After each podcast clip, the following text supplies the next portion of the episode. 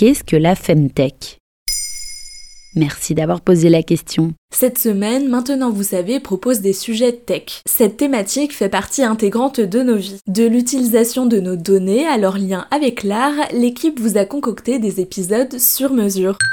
Omniprésente dans nos vies, la technologie touche désormais tous les secteurs. C'est le cas de la santé et plus particulièrement de la santé féminine allant de la contraception aux maladies touchant les femmes. Longtemps laissée de côté, elle est enfin devenue un marché à part entière. Il est appelé la Femtech, soit la contraction de Female Technology. Quand est apparu ce terme? En 2016, on doit le terme à Ida Tin, une entrepreneuse danoise connue pour avoir fondé Clou en 2013, l'application mobile permettant aux femmes de suivre leur cycle menstruel. À ce moment-là, le secteur est déjà connu depuis deux ans. Entre 2014 et 2017, plus d'un milliard de dollars ont été levés par les startups travaillant dans ce secteur.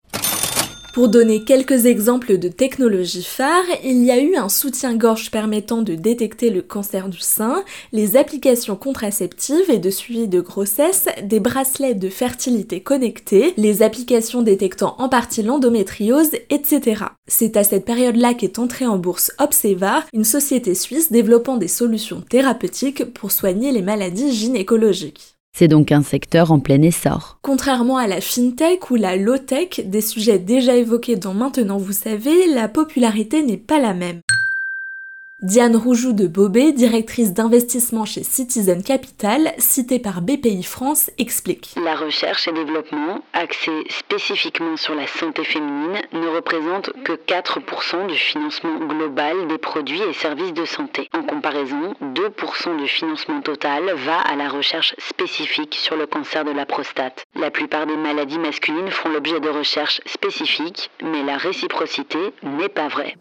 Bien que la santé féminine touche la moitié de la population mondiale, le secteur est un peu considéré comme une niche par certains investisseurs. Une nouvelle preuve que les questions liées aux femmes ne sont pas la priorité dans le business. Un paradoxe puisque plusieurs études ont montré ces dernières années que la santé féminine a souvent été négligée. Un rapport publié par le cabinet de conseil McKinsey en 2022 rappelle d'ailleurs que les femmes ont deux fois plus de risques que les hommes d'expérimenter des effets indésirables après la prise de médicaments. À quoi s'attendre pour les prochaines années? Justement, ce rapport promet un essor pour les prochaines années. Il parle même de nouvelles opportunités. En 2019, 1 milliard d'euros ont été investis dans ce secteur contre 650 millions l'année passée.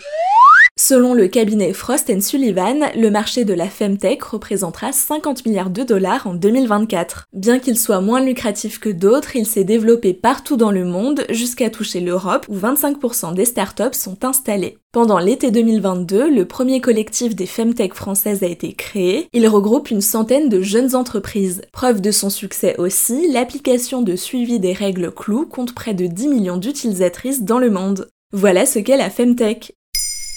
Maintenant, vous savez, un épisode écrit et réalisé par Pauline Weiss. Ce podcast est disponible sur toutes les plateformes audio et si cet épisode vous a plu, n'hésitez pas à laisser des commentaires ou des étoiles sur vos applis de podcast préférés.